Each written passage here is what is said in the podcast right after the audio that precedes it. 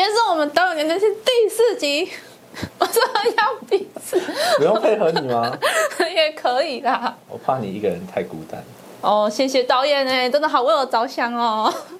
我听到了，洪杰导演来，掌声鼓励啊！是洪杰导演。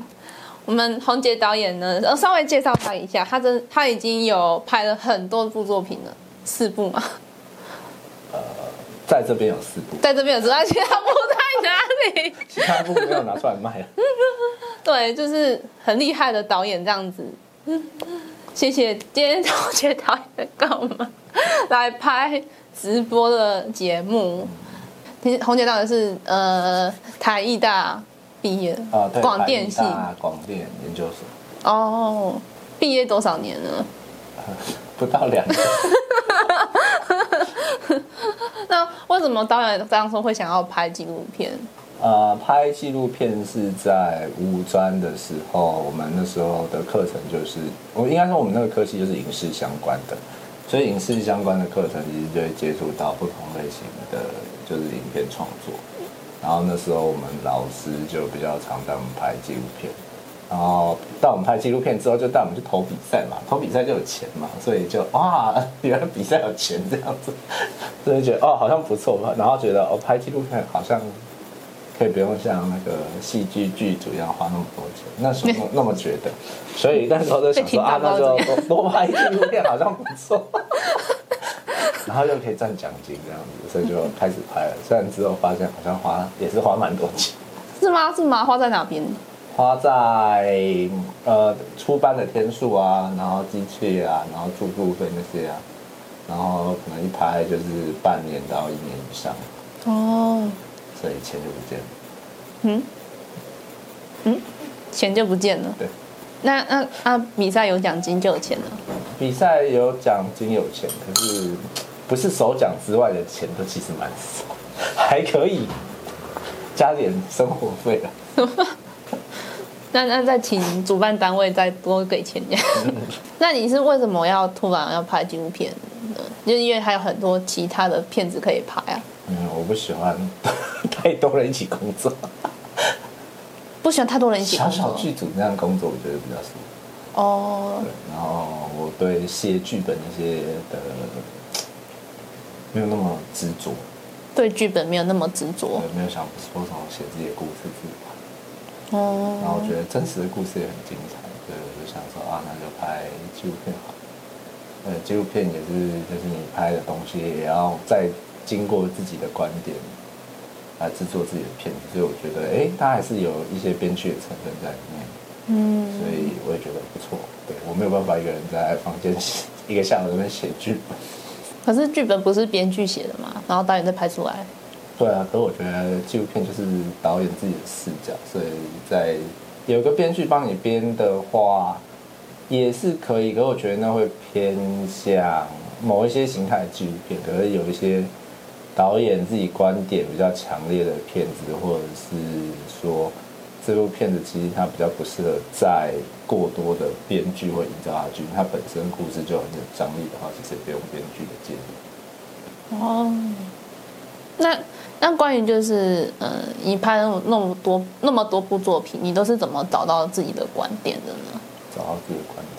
应该说每个人都有自己的观点，只是这件事情你看久了之后，你要理清说，哎，这件事情你为什么，你为什么会想拍这件事情，跟你注视整件事情的哪一些的脉络，或者是它有哪些重点是你特别关注，然后想呈现给别人的。哦，那不会就是说会有跟观众会有冲突的观点吗？这个就是纪录片，纪录片是一个不客观的东西。真的吗？是非常主观的东西。如果客观的话，应该就是要看那个新闻报道的专题，它应该会最客观，它可能会有很多种说法。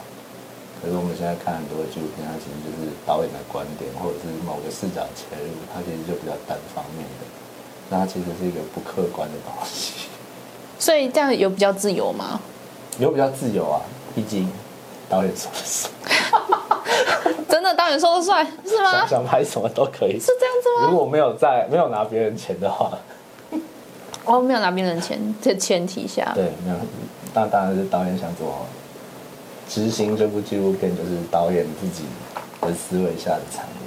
嗯，那你有呃哪一部片是你印象最深刻的？印象最深刻的话，应该还是金鱼巷。金鱼巷，金鱼巷，就是这部对，这部是第一次拍，大概四十分钟左右的片，就是有点介于中，呃，短片跟长片之间那样的时间。然后这是第一次花一年的一年多的时间去拍这部片。那以前就是可能拍个五分钟的那种短短纪录片，然后可能拍一个礼拜就可以结束。好幸福哦！好，对，所以差蛮多的。然后再加上，其实呃，拍《金鱼巷》，它主要是讲一个就是在做鲸豚救援相关的故事。那它的难度会在于说，你要随时准备好这个主角有事情发生，然后他所有事情其实大部分都是机动性的。哦。对，所以其实，在整部纪录片里面，其实没有太多设计性的桥段给向哥。本身就是这个故事，其实整个都是随拍抓拍整个事件，把它拍完的。对，除了访谈之外，但就是整部的故事剧情，其实就直接跟着向哥他的人生、他的日常在走，然后就出现很多在救援中充满就是很多冲突的一些事情，呈现给观众。嗯，比如说什么冲突呢？冲突呢，其实主要是像一些呃，因为这一部片比较一开始想说设定在让大家了解他的工作，然后跟一些救援的过程，所以其实救援的过程我们就会看到，哎，其实，在救援一个海洋生物的物种，人因为很渺小，所以要一群人去救这个动这个动物。那救这个动物的话，其实就会看到他们消耗了很多人员资源，这样子不是光像哥一个人就可以做到的。那你就会看到说，哎，其实我们要去营救一个跟我们完全不一样的动物的时候，其实那个是非常吃力的一件事情。哦。然后再来像他们也要去做一些死亡解剖啊，然后把一些就是死掉鲸豚的样本带回来啊，那个味道也是非常冲击。你说现场味道吗？对啊，就是我们可能想说，哎，如果你一般不是接触一些什么殡葬业或者是一些，就是你不会闻到尸体的味道。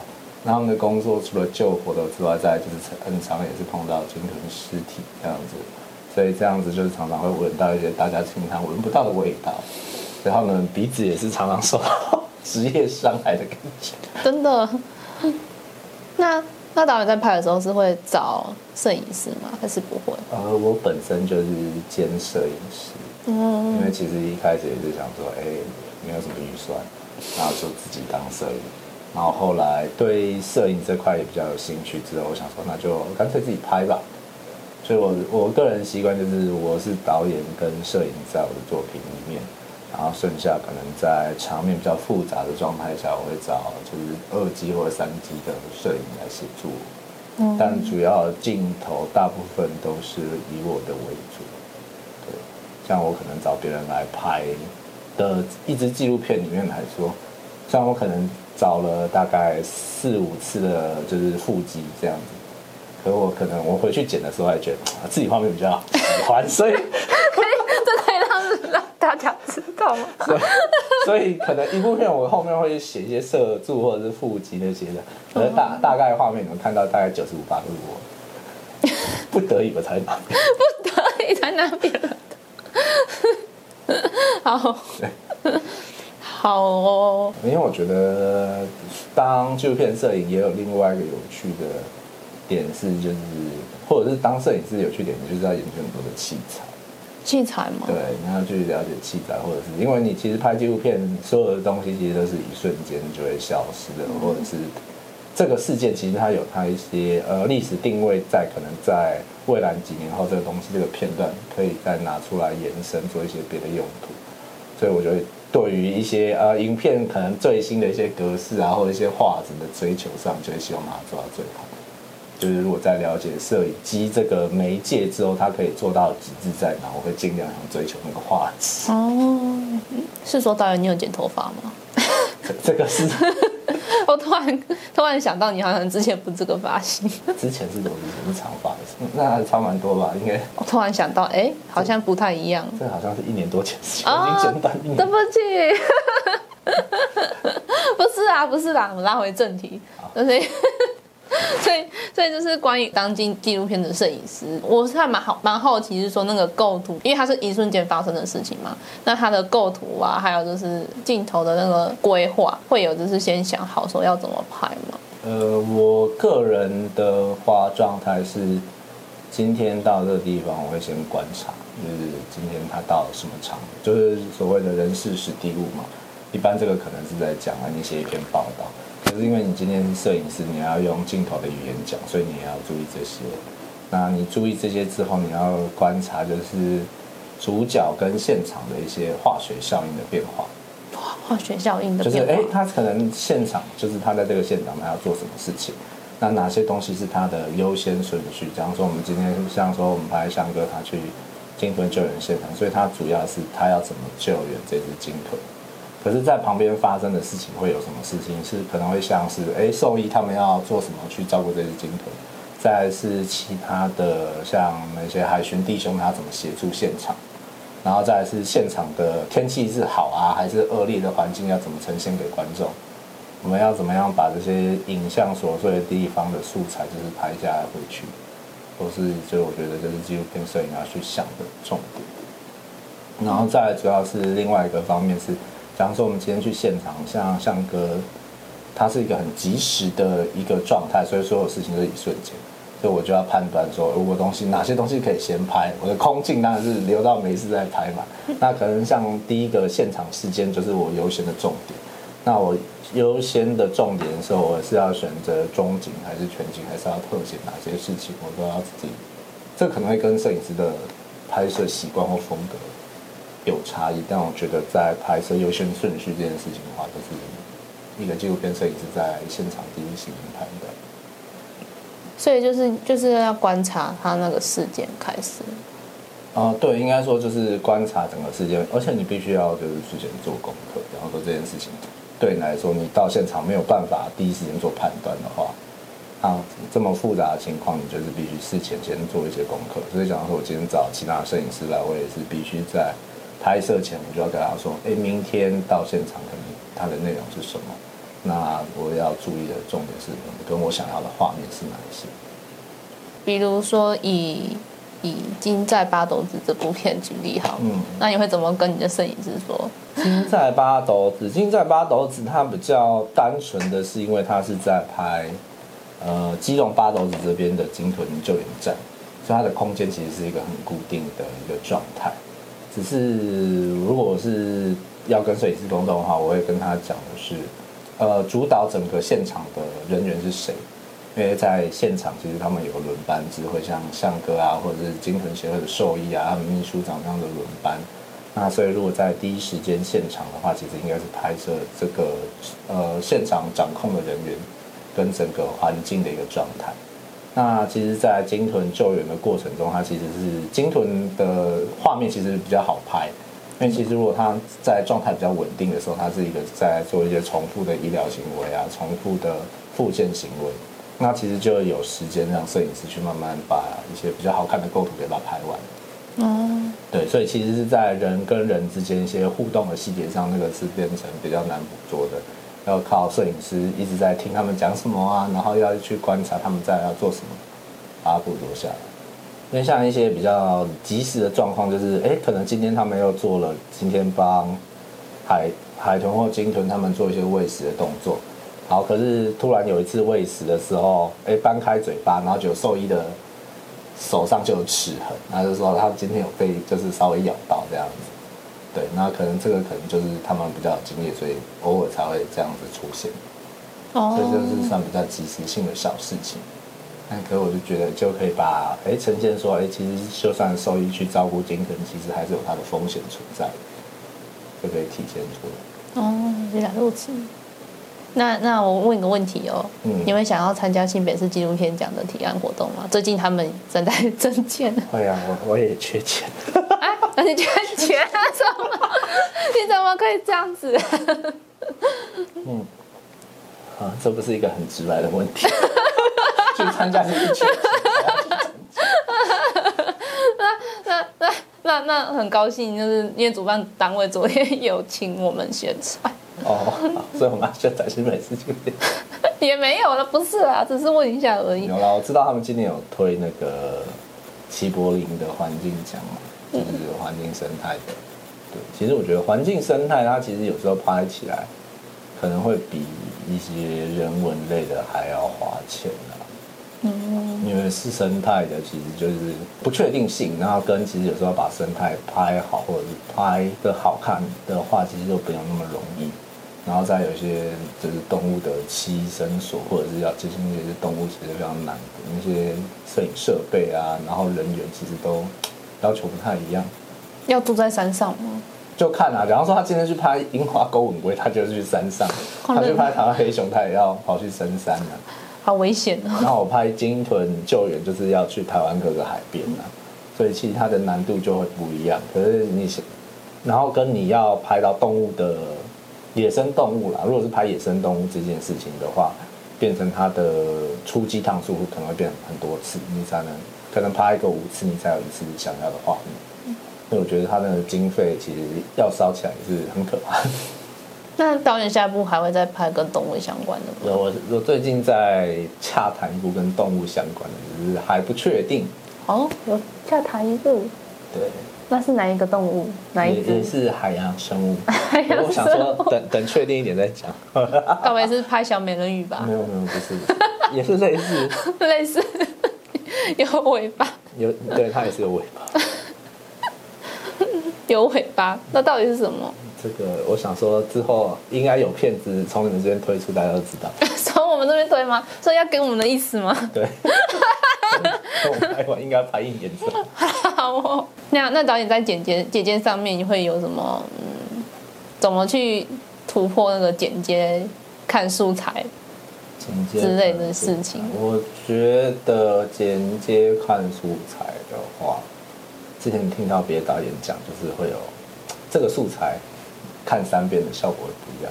三遍，就是有点像看三不是三，然后看三是三这样子。什么？就是你第一遍看，你是会看，呃，这个素材发生什么事情。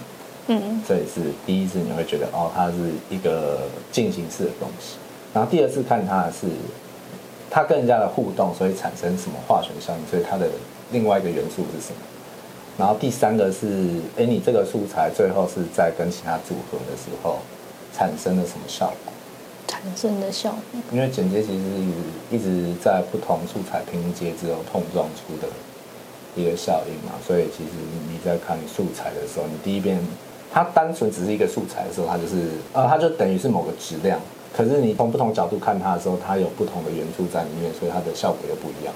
所以我觉得，就是你除了要了解你的素材之外，跟你要了解说，哎，你这个素材跟往后拍到其他素材放在一起的时候，有什么样的可能可以去讲出，哎，可能在这个纪录片里面不同的元素或者是其他角度的看法的时候，其实我觉得就必须要有一个很了解故事的人，或者是摄影当下也必须清楚这个故事才有可能诞生。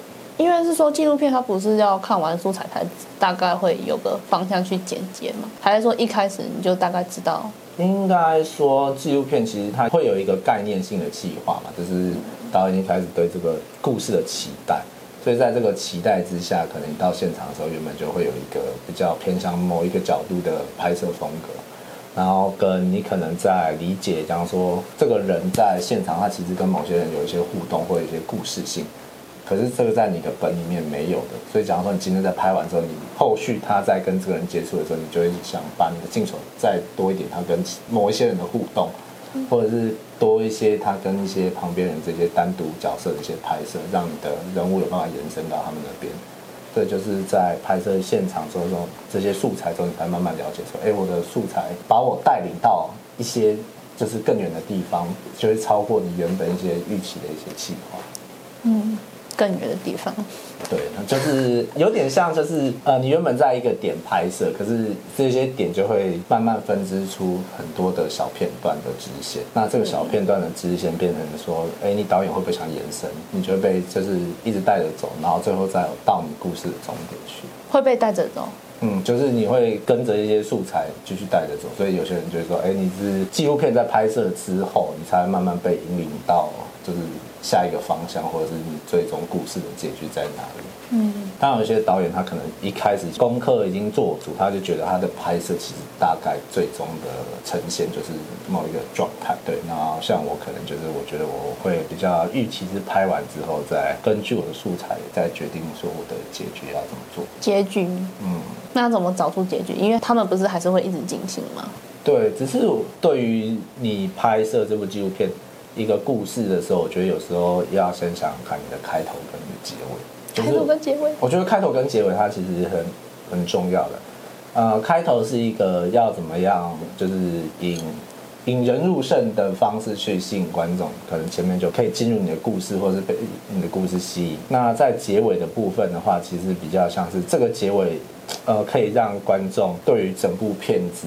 你讲了这么久的片子，有一个诶可以更印象深刻的方式把这个故事结束掉，或者是这个结尾有办法就让观众回思你整个片子想传达的内容，所以我才觉得开头跟结尾的设计其实有些是蛮重要的。可是我觉得结尾好像很难诶，因为就是说，如果你不知道你要拍什么的话，那你你就要自己想一个结尾，故事的结尾。多多拍一点就有，多拍一点吗？多拍一点就就会有灵感。真的吗？嗯，所以都是拍太少了。也许。那导演之前的大学读的是哪个科系？也是影视相关吗？对，都是影视相关。都是影视相关。五专大学研究所都跟影视相关。前辈。你你念五专吗？啊，我没有念五专。哦，我以为你你跟我一样，是从五专就念影视科。我是都都一直念音乐班，这是从高中开始。可是我是小时候学音乐的。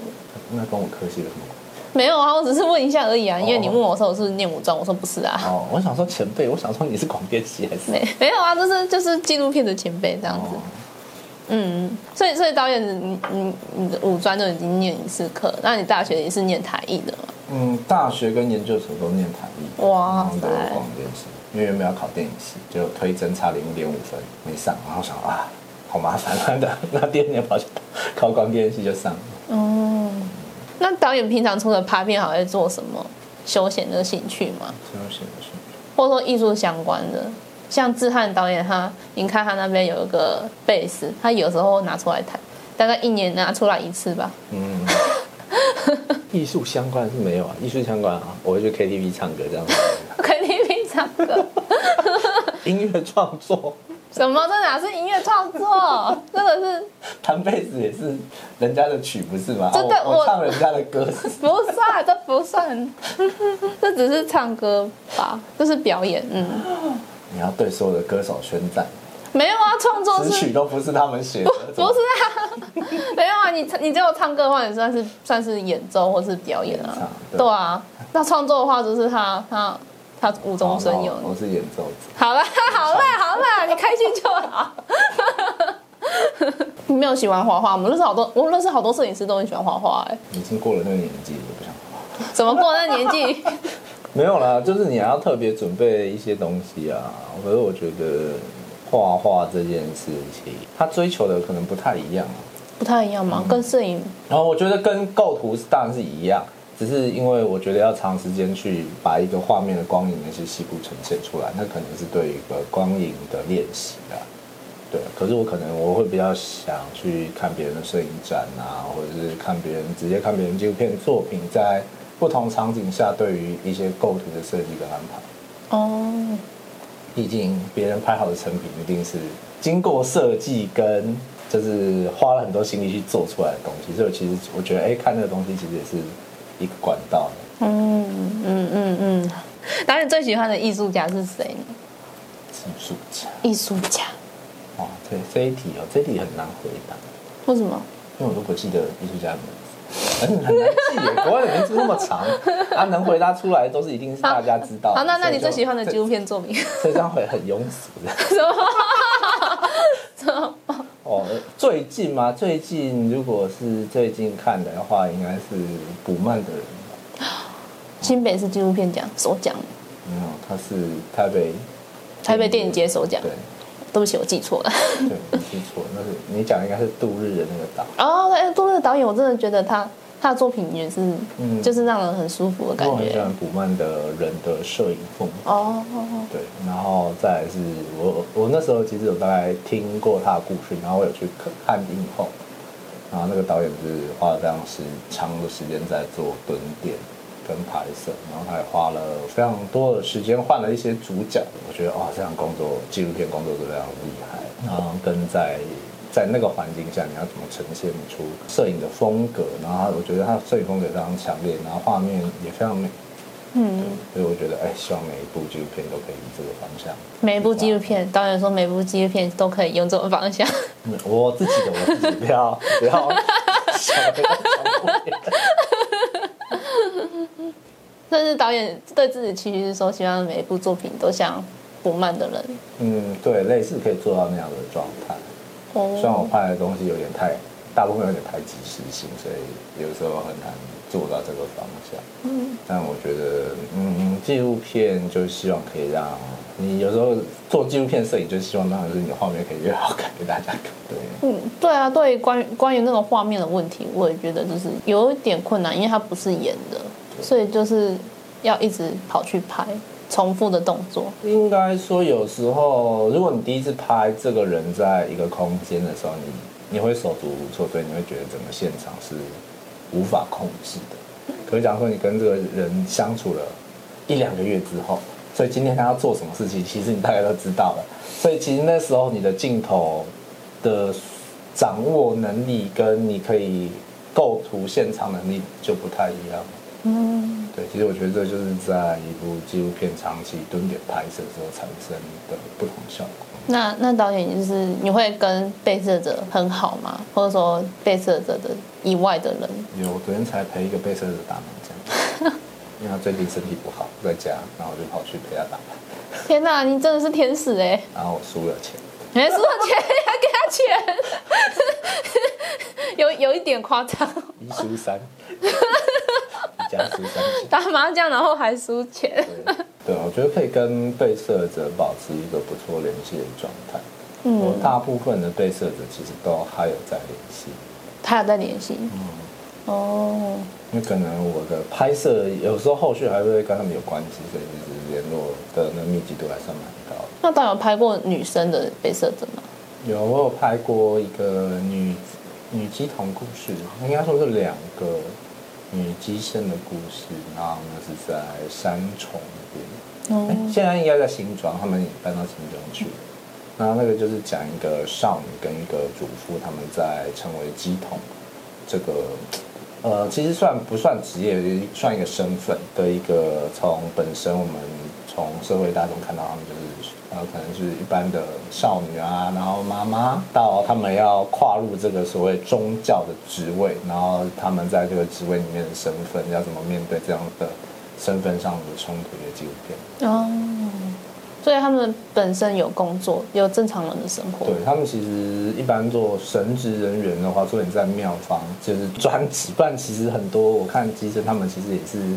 平时有工作，然后六日这样再去服务他们的行踪。哦，那部片叫《神机》。对，可以问包子妈。那导演是会怎么样去跟，比如说异性的被摄者相处呢？还是怎么样？哦，没有，我在拍的时候，我因为我们刚好那时候有小组，所以那时候我制片是女生，所以我大部分请。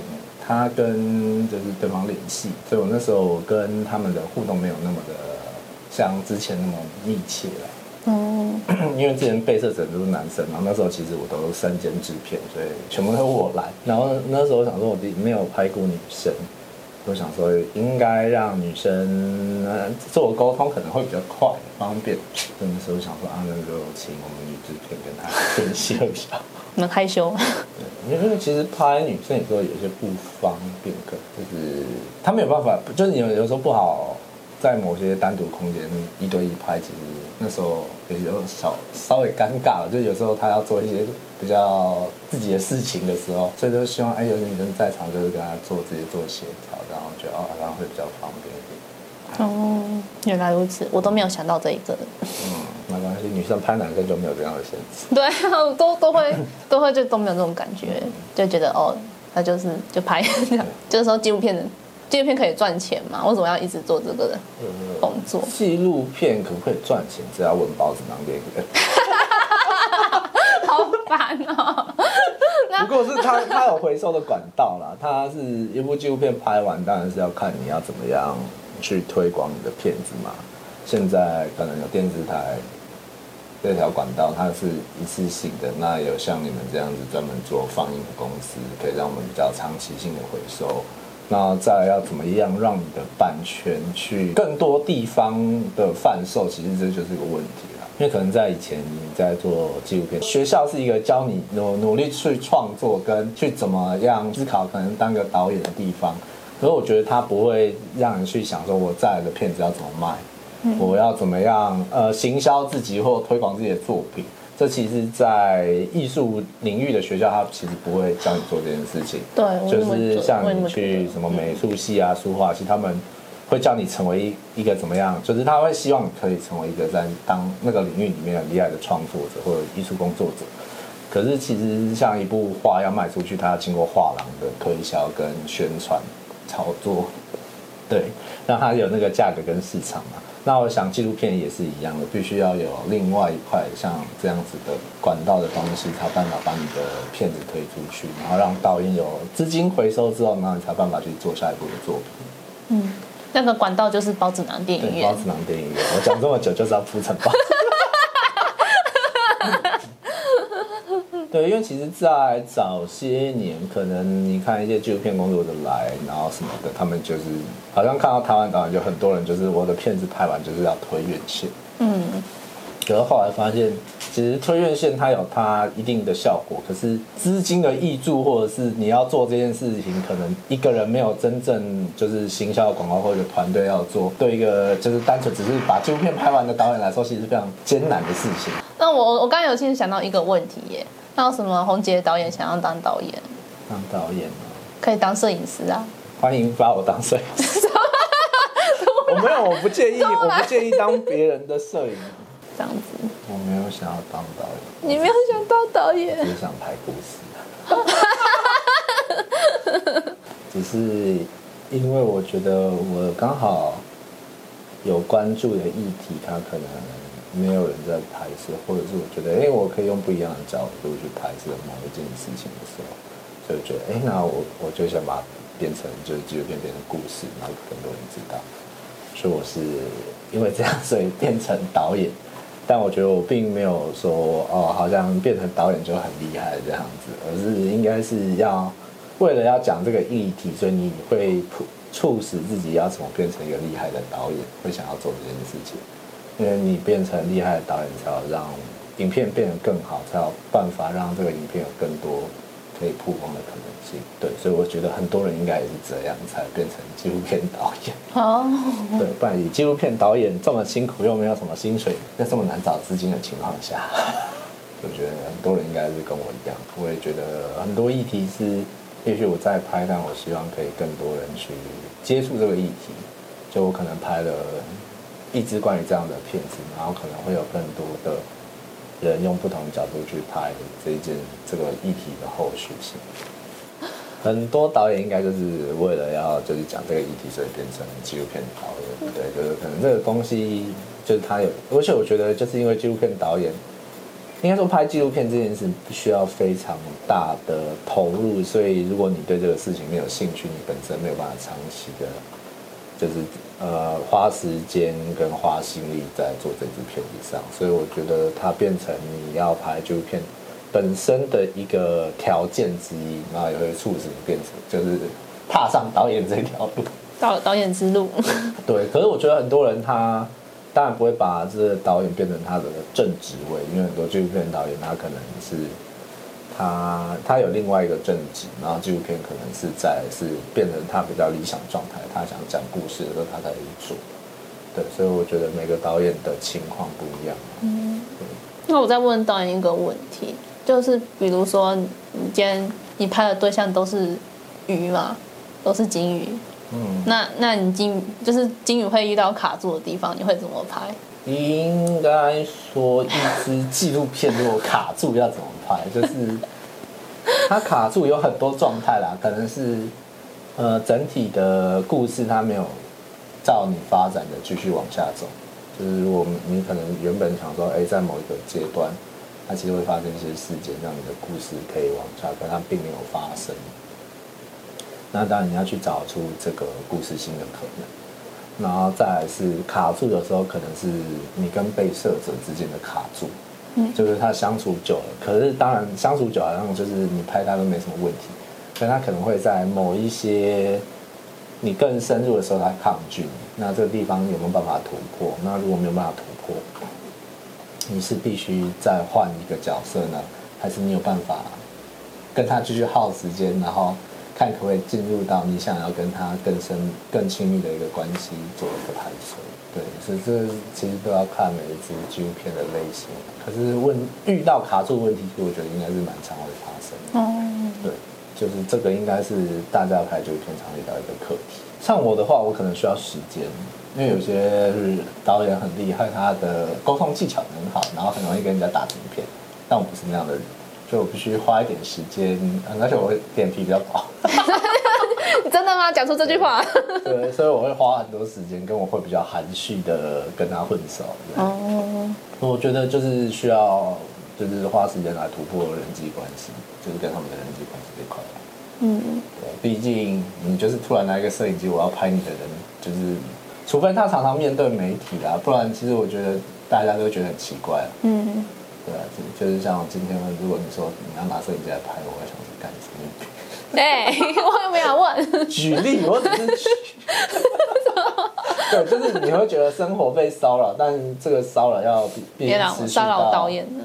一阵子之后，你才会觉得它成为你生活中的一部分，你才有办法就是好好的跟他相处。哦，要习，就是让他习惯。因为应该说是这是一个将心比心的心态啦，对啊。虽然就是纪录片工作者很希望可以马上就是我开始拍这个精彩的故事，但我觉得就是要让对方对你存在的适应性这一点心理调整，你必须要让他真正的很适应，然后理解他的状态达到了。这个程度的时候，你再开始拍摄，我觉得比较就是应该说那个状态才有办法好好开始拍摄。哦。因为那个镜，他看到镜头或者是面对镜头的闪躲，其实在拍摄的时候都会感受出来。那有没有发生过说，就是你在拍他，然后他跑过来跟你讲话？有，真的有，有时候也很多啦。可能那个这种时候，你可能也要跟他做一些沟通协调。你可能镜你的镜头就是那么广，他他跟你讲话就是会收到，或者是这样即时性的东西，你也你也可以把它吸收，然后在后续的拍摄把它再呈现出来。嗯，对，那其实都是一个不可预期的事情。真的。或者是带一个摄影师，带一个摄影师，带带一个摄影师的话，一般他就会找导演讲话，所以摄影师就可以拍，就没有这个问题。原来导演的功用是跟被摄者聊天。对。因为因为如果自己是摄影跟兼导演的话，有时候你在拍还是冲过来，你没有办法，而且讲话距离就那么近，所以有摄影师的好处叫什么就体现。原来是这样子，像你刚刚跟我说，你百分之九十五的镜头都用自己的。对。哎，那导演导演就是最新作品是那个在拍什么？刚刚忘记了。没有说先保密。哦，保密，很多鱼的那个。对，某一种海洋生物。某一种海洋生物。还不确定。会不会拍完？因为要一阵子。那为什么你都要拍海洋生物？因为大家都没有关心某些海洋生物。哦，原来你是关心大家没有关心的动物。对，我我捡人家没有 注意的。没有，应该说某些海洋深度它可以拍，可是我觉得呃，可能我也不知道为什么大家对它兴趣没有那么大。嗯嗯。对，那我如果你可可以给你看我的 YouTube 的那些分享记录。我大部分就是看一些什么古生物啊、恐龙啊那种东西，我喜欢看一些生态类的介绍。哦、对，那我只是觉得，如果我们本岛有一些生物可以被大家了解的话，又没有人在关注，那就我来拍，好像也不错。哦，原来导演都都会这样，嗯，没有被关注的都会被拍走。对，但不要太困难，什么什么深山里面那种太艰艰艰苛环境，我没有办法。海洋生物就乖乖在那边，不是很好吗？是这样吗？不需要我拍。好哦，好哦。那最后一最后一个问题，啊，导演，你哪时候你的影片要上院线？上院线，请你帮我找自己。觉得上院线就是还是要跟题材有关啦。当然，每部片子都有上院线的的一个，就是人人平等嘛，所以每部片子都有一个机会去上院线。但这部片子到底有没有必要上院线，是我觉得每个导演自己要思考的事情。真的，每个导演都要思考。对，因为就是这是一个很大的赌注。哦。除非你很有钱，或者是你很棒的投资人，就是不管你的片子怎么样，就是要让你上院线。嗯。我也觉得很幸福。好哦，好哦，好哦，好。那我们今天导演聊天室都先到这里。哇，今天今天真的从导演上面学到很多事情，这样。因为我觉得拍纪录片好像。人际关系要很好，虽然说很多人说拍纪录片的人都没有朋友啦，可是应该要学会怎么跟别人交朋友，是吧？是啊，但我还是没什么在交朋友。好诚实哦。对，好哦。那我们我们就是有导演那么多的作品，不止我手上这一些，还有更多，还有更多战力。嗯。都很好看，欢迎大家来跟导演跟导演做那个放映讲座。那我们今天导演聊天室就到这里为止喽。那我们下一集呢，下个月会再出现啊。下一集呢，不知道是谁。那如果有其他的纪录片导演想要想要上我们直播节目的话，欢迎来跟新加说你要上节目，我们就会让你上节目哦。那我们今天就先结束了啊。还有就是说，我们之后会办独立书店的串流活动，红姐导演会出现。然后大家有大家有兴趣的话，可以去我们的粉专看这些资讯。那我们今天就先跟大家说拜拜喽，记得按赞跟订阅哦，拜拜。